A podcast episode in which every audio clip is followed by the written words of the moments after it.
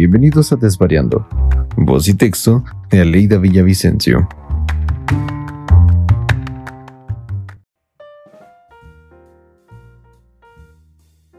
Gracias por acompañarme nuevamente en otro desvarío. El día de hoy les comparto Llueve sobre mojado. ¿Por dónde comenzar con este desvarío? El año pasado, la muerte se tomó un desvío para pasar a visitar a mi mamá y a mi tío. Y digo que se tomó un desvío porque ha andado muy ocupada la cabrona llevándose gente a diestra y siniestra infectada por COVID. Pero en esta ocasión al parecer tenía ganas de darnos un susto y se tomó la libertad de tocarnos a la puerta. Mi madre, sin esperarla y como es ella, le abrió. Y no sé si con el carácter que tiene la mandó a Chihuahua a un baile o si ella decidió solo verla de frente para luego darse la vuelta y llevarse al cabrón que la invitó. ¿Qué quiero decir con todo esto? Resulta que iban de paseo mi mamá y su hermano mayor en un viaje por carretera. Iban manejando tranquilos, porque así son ellos. Les gusta pararse en todos lados, de todo toman fotos, observan y disfrutan de cada parada, mientras conocen o reconocen lugares de antaño. En esta ocasión, mi tío iba manejando la camioneta de mi mamá. Iban de regreso hacia Parral, en Chihuahua lugar donde crecieron los dos y se les estaba acercando el atardecer. En una carretera de un solo carril para cada dirección, tomaban una curva con una cierta inclinación hacia arriba, cuando se les estampó de frente el auto de un joven imprudente, por no decir el adjetivo que realmente quisiera asignarle a esta persona, el cual tomó la curva completamente fuera de su carril y se fue a estrellar con todo el impulso de un vehículo a exceso de velocidad justo en el frente de la camioneta de mi mamá. Los daños fueron mayores para los dos autos que quedaron absolutamente inservibles después del siniestro.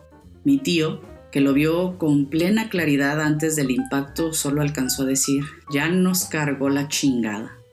Una fracción de segundo más tarde, sintieron reventar el tablero de la camioneta al tiempo que explotaban las bolsas de aire. Se sacudían sus cuerpos y se apretaban contra su pecho los cinturones de seguridad. El auto del joven, por ser más pequeño, quedó hecho una masa de fierros retorcidos que atraparon el cuerpo del conductor y le quitaron la vida casi instantáneamente. Mi mamá, en un arranque de desesperación, abrió de inmediato la puerta y con mucho esfuerzo logró bajarse del auto. Porque han de saber que ya de por sí mi mamá tenía dificultades para moverse con agilidad porque una de sus rodillas está muy maltratada. Así que si a eso aunamos el impacto de un choque de estas dimensiones, ya se imaginarán cómo quedaron las piernas de mi mamá. Además, la camioneta quedó totalmente fuera de la carretera y había mucha maleza lo que hacía difícil no solo bajarse, sino el acto mismo de abrir la puerta. Total, toda atarantada por el madrazo, como pudo, logró bajarse. Pero mi tío estaba atrapado por el cinturón de seguridad, que por el impacto fue bloqueado por el sistema y se trabó, y no podían desabrocharlo. Los viajeros comenzaron a pararse para brindar auxilio, y todavía no sabemos de dónde alguien le facilitó a mi mamá unas buenas tijeras con las que pudieron cortar el cinturón de mi tío y bajarlo del vehículo. La señal de los celulares era bastante débil, tanto que por apenas unos minutos apareció una barrita de recepción de señal y fue como mi mamá logró comunicarse con mi hermano en Juárez para avisarle del siniestro. Mi tío hizo lo propio y le llamó a uno de sus hijos en Chihuahua, la capital, para que les ayudaran a pedir una ambulancia porque no tenían certeza de que la pila de sus teléfonos fuera a durar para otra llamada. Mi tío es particularmente bromista, tiene un carácter dicharachero y siempre alegre, por lo que mi primo de principio no le creía que estuvieran en medio de semejante tragedia. No fue sino hasta que le dijo que había una persona muerta que mi primo cayó en cuenta de la gravedad del evento y se apresuró a colgar para comunicarse con las autoridades. En tanto llegaba la ambulancia, todos quienes se detuvieron a prestar auxilio les decían que el joven venía desde hacía rato manejando a exceso de velocidad y que a todos los había rebasado momentos antes. Pasaron los minutos y cayó la noche. Cuenta mi mamá que no dejaba de estremecerla el sonido que hacían los autos al pasar sobre los restos de vidrio y metal que quedaron desparramados en la carretera. Cuando mi hermano colgó con mi mamá, me llamó para avisarme. No es fácil escuchar que tu madre está tan lejos, en medio de la carretera, cuando ya es de noche, esperando una ambulancia. Te pasan muchas cosas por la mente y comienzas a sentir que el corazón palpita cada vez más fuerte. Tan pronto colgué con mi hermano, le marqué a mi mamá, con la esperanza de escucharla decir de viva voz que estaba bien y rogándole al cielo que todavía tuviera pila su celular, porque de lo contrario me iba a quedar con la angustia. Afortunadamente me contestó de inmediato y me dijo que estaba bien, que no le dolía nada, que era mi tío el que la preocupaba por ser quien recibió con mayor fuerza el impacto, pero que ambos estaban bien. Tan bien como se puede estar después de un madrazo de esa naturaleza, por supuesto. Yo pensé que efectivamente era posible que no les doliera nada, todavía, por el efecto de la adrenalina, pero pasadas unas horas les iba a doler hasta el alma. Y eso que todavía no sabía en qué condiciones quedó la camioneta de mi mamá. Antes de colgar, mi mamá se aseguró de dejarme saber que la batería de su celular estaba a punto de morir por si más tarde ya no contestaba, sería por eso. Me quedé un poco más tranquila de saber que mi madre y mi tío estaban con vida. Todavía no sabía que el que los chocó había perdido la vida. De eso me enteré varias horas más tarde. Llegó la ambulancia, subió a mi tío a una camilla porque se sentía muy mareado, así que él se fue recostado y mi mamá sentada a su lado de camino al hospital del Iste, en Parral. Pasados los minutos, las piernas de mi mamá y el cuerpo entero de ambos comenzaron a hincharse Llegaron al hospital de Parral y los recibieron de inmediato con una silla de ruedas para mi mamá y los trasladaron al interior, donde ya los esperaba el personal listo para realizarles los estudios correspondientes para determinar si había heridas internas porque no aparentaban tener ninguna fractura. El servicio de aquel hospital de Liste lo describe mi madre como excelente. Todo el personal atento y amable buscando la forma de ayudarles con prontitud y calidez. Hasta aquí, digamos que con las debidas proporciones, todo iba bien. Digo, después de que un cabrón casi te mata por venir sintiéndose Checo Pérez. Al menos ellos, que venían con toda la tranquilidad del mundo, riéndose de memorias de la infancia, aún estaban vivos para contarla. Mi hermano y mi papá salieron para allá de inmediato.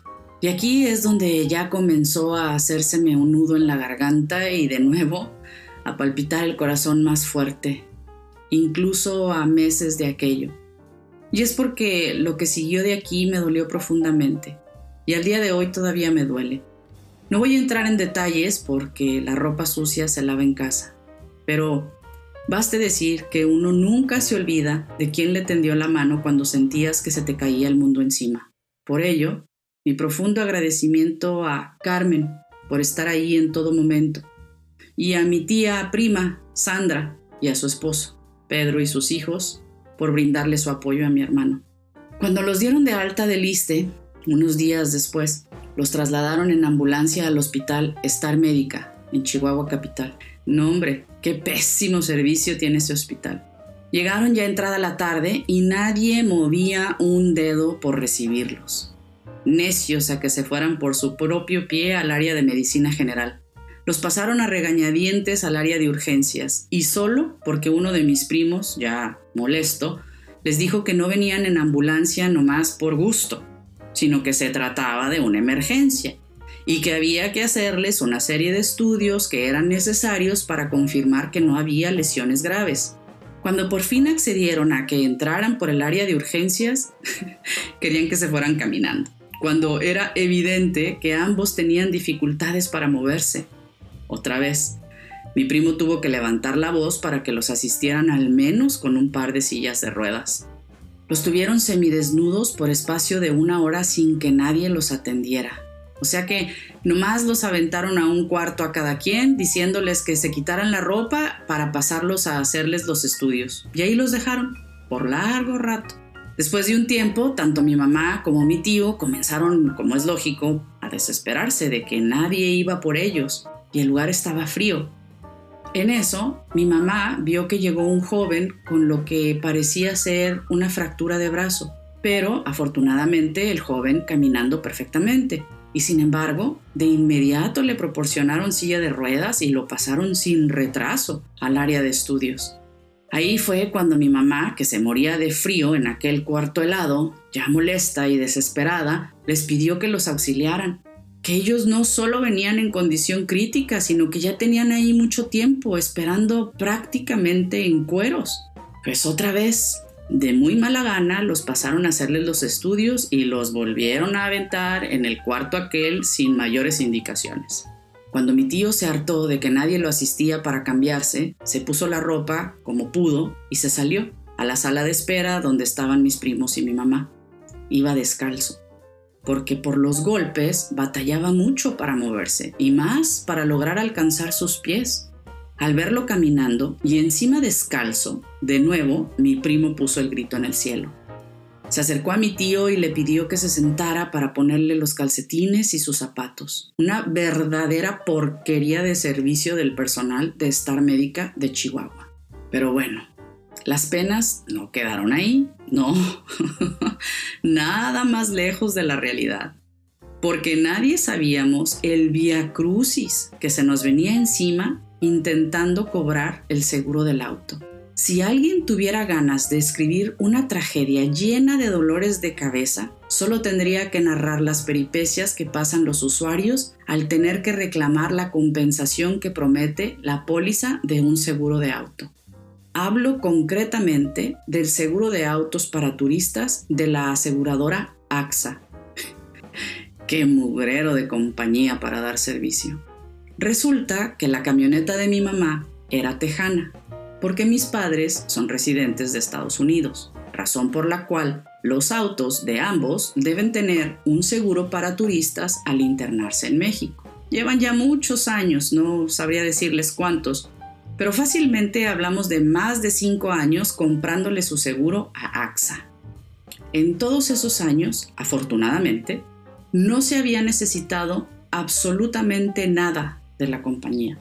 De tal suerte que por todos estos años, la empresa cómodamente nos vendía al menos dos a tres pólizas al año sin tener que mover un dedo, solo por ser conocidos. En el momento en que mi hermano recibió la llamada de mi mamá, se le ocurrió pedirle que le mandara por celular una foto de la póliza del seguro para poder llamar al ajustador cuanto antes y procedieran con la recolección de datos y se iniciaran los trámites de averiguación sobre si sería pérdida total o parcial y proceder con el pago correspondiente.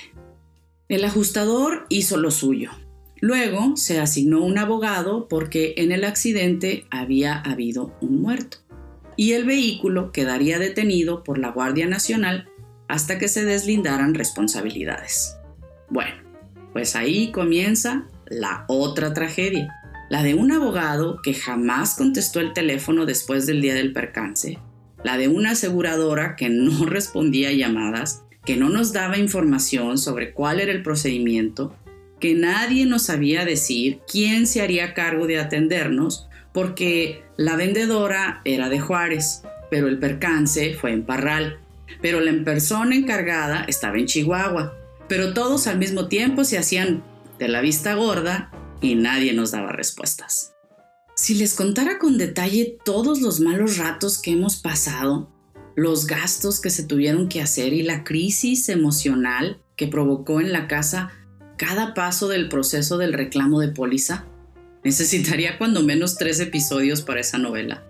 Pero sí les voy a contar los más relevantes porque lo menos que puedo hacer es tratar de compartir la experiencia con ustedes para que, si les sucede, pongan la queja correspondiente ante las autoridades pertinentes y, de ser posible, eviten en su vida comprar un seguro con esta compañía.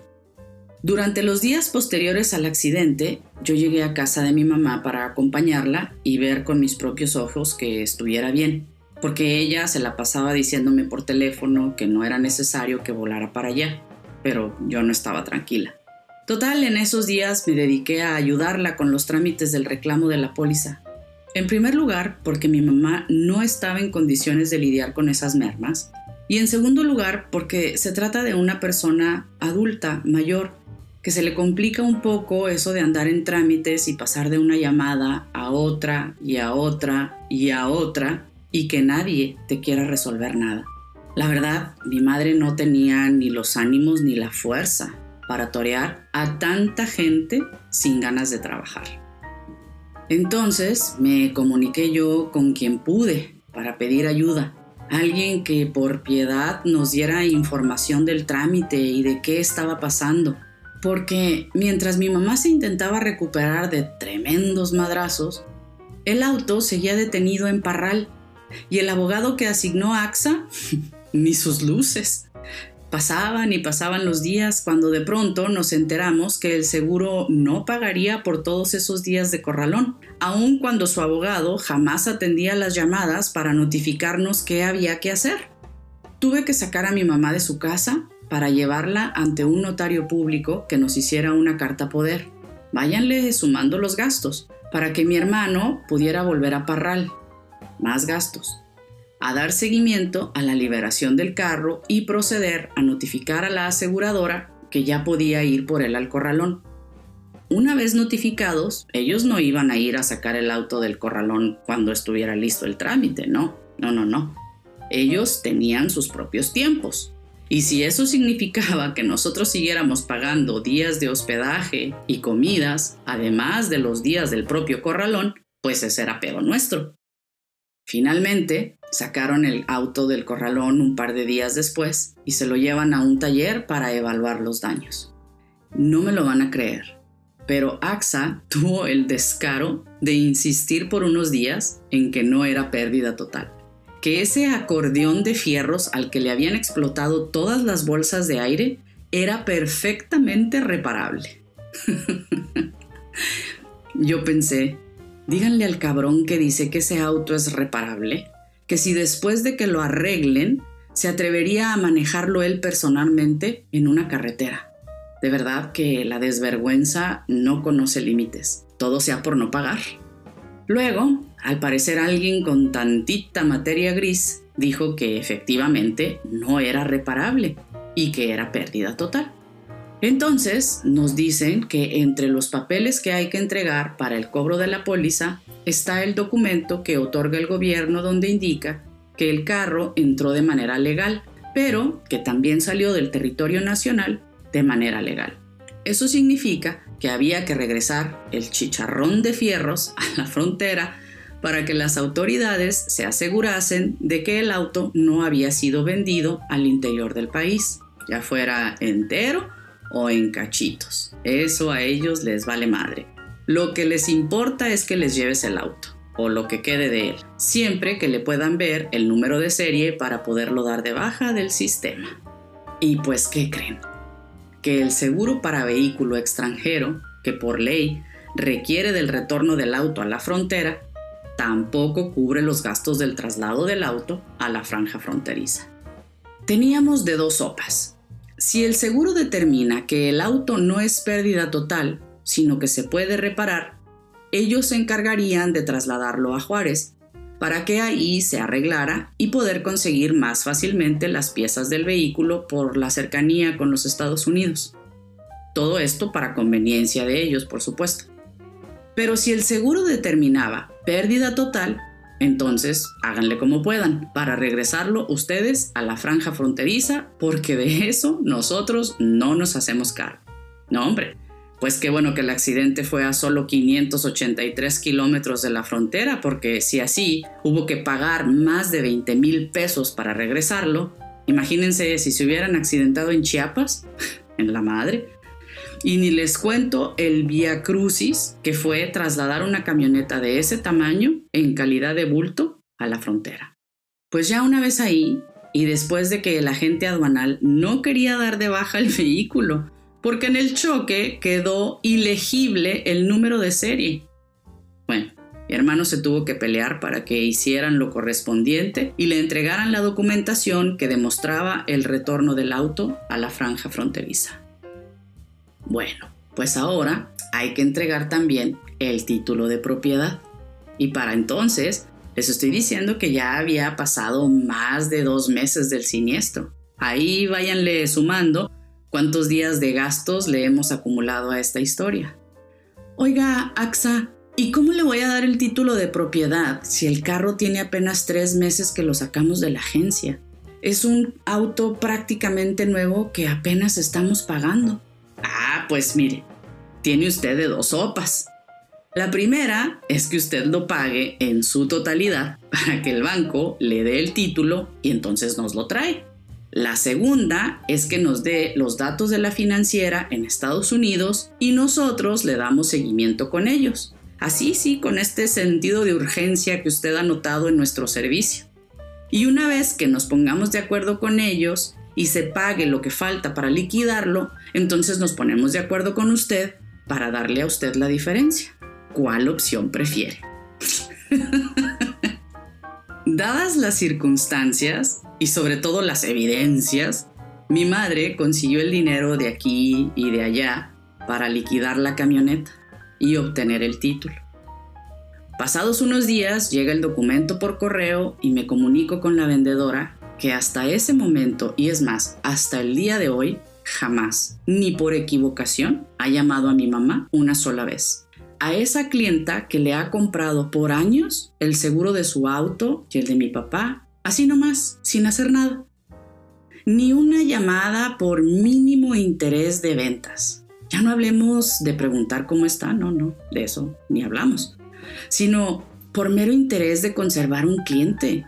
De jodido llamar y decir, oiga señora, mire, los trámites son largos y van a ser los siguientes y se tardan de 4 a 5 meses en resolverse. Además, hay que enviar una lista de documentos que consisten en A, B, C, D y así literalmente hasta la Z. Pero si se le dificulta mandarlos, porque además hay que subirlos a un portal en internet, cosa que seguramente usted por la edad debe saber perfectamente cómo hacer. Luego también esos documentos se los vamos a pedir por correo como siete veces. Y se los van a pedir además varias veces distintas personas, de las cuales nadie se va a hacer responsable. Insisto, si se le dificulta cualquier cosa, llámeme. ¿O sabe qué? Véngase a la oficina con los documentos y aquí le ayudamos a decirle cuáles se tienen que firmar y luego los escaneamos para mandarlos a quien corresponda. claro que no. Ese tipo de servicio al cliente, ni soñarlo. Lo suyo es estirar la mano y recibir el pago en efectivo y hasta ahí. Como les decía, me comunico con ella y le pregunto a quién hay que enviarle el título de propiedad, porque, reitero, hasta ese momento Nadie absolutamente nos había dicho cuáles son los pasos a seguir, ni muchísimo menos los tiempos estimados para dar respuesta a cada paso de su burocrático proceso. La vendedora me manda con alguien más de su oficina. Luego, esa persona con alguien más de la oficina de recolección de documentos. Luego, esa persona con otra. Y otra vez, así, hasta llegar a cinco personas distintas, de las cuales hasta la quinta comenzamos a recibir respuestas parciales y casi en monosílabos. Nos daban la información completa y en cada paso nos pedían otra cosa más. Así duramos más de tres meses, mandando correos a diario, porque nadie jamás te responde el teléfono. Así que te chingas y te esperas a que se dignen en contestarte los correos. Y eso si te los contestan, porque a veces ni eso, sino hasta dos o tres días después para decirte que te volvió a faltar algo que ya les habías mandado, pero que se les olvidó que ya se los habías mandado. no, mano, una cadena de irresponsabilidad, completo desinterés por el cliente y una muy dura forma de dejarte saber que les vales madre. Después de casi cuatro meses del siniestro, mi madre todavía no había recibido el pago de su camioneta. AXA ya recibió en digital y físico absolutamente todos los documentos que pidieron, incluyendo casi la cartilla de vacunación del perro y la fe de bautismo de uno de mis abuelos. Ellos siguen todavía validando como para ver si son falsos o si están completos cuando ya se los mandaste varias veces, o para hacerles pruebas de ADN, no sé. Pero lo que no entiendo es qué carajos les toma más de 15 días hábiles revisarle a unos papeles. Pero bueno, ellos todavía están en eso. Una vez que AXA nos haga el favor de confirmar que todo lo que nos pidieron y que se les mandó tal cual es lo que necesitan, se toman otras 24 horas hábiles. Término que nunca había escuchado antes, pero que ahora sé que lo usan para, en vez de decirte que se tardan tres días hábiles en darte respuesta, mejor te dicen 24 horas hábiles. Bueno, pasados esos días, por fin deberá proceder a hacer el pago del vehículo que se perdió por culpa de un tipo que se sentía inmortal y del que su familia a la semana ya estaba tratando de cobrar el seguro de vida. Espero que no estén asegurados con AXA, porque si no, Buena suerte con eso. Mientras tanto, mi mamá pasó más de cuatro meses sin su auto, con una deuda bastante gorda y sin el pago de la póliza que por años se le ha comprado a esta aseguradora. Si de mí dependiera, yo no volvería a darles ni los buenos días, menos mi negocio. Sin embargo, a veces las personas usan aquella frase de más vale malo conocido que bueno por conocer. Yo, sin embargo, pienso que si efectivamente todas las aseguradoras tienen el mismo servicio de quinta y todas me van a dar el trato que nos ha dado esta, al menos procuraría en lo subsecuente no regalarle mi dinero a la misma compañía.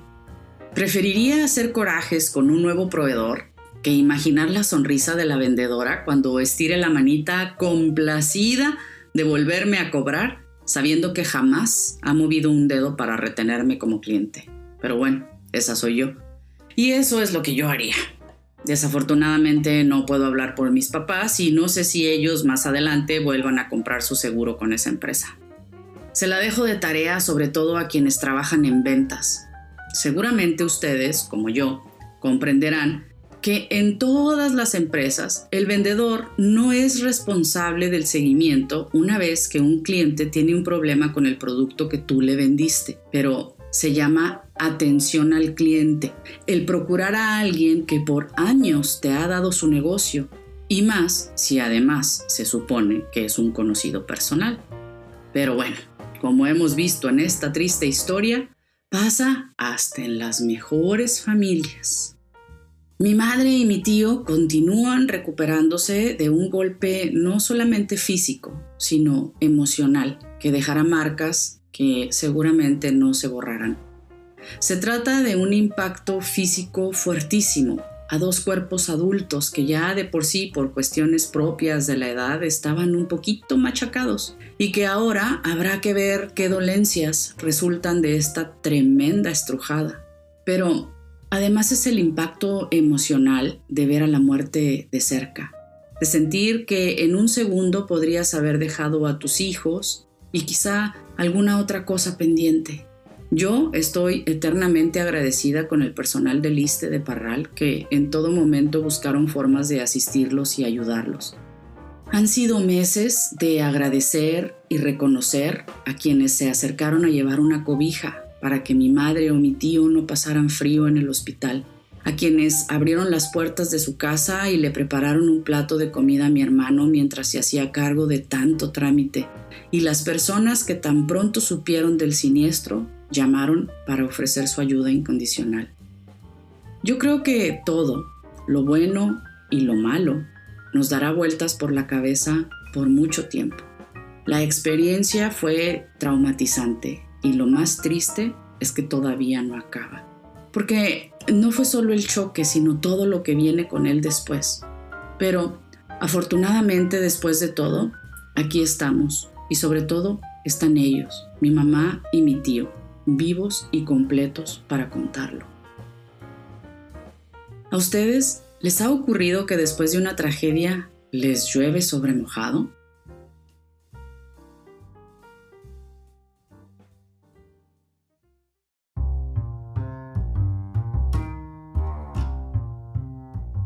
Muchas gracias por escuchar Desvariando. Esta es una publicación semanal en la que comparto reflexiones sobre situaciones de la vida cotidiana. Búscame en Instagram con el nombre desvariando-aleida para más detalles sobre otros episodios. Nos escuchamos la próxima semana.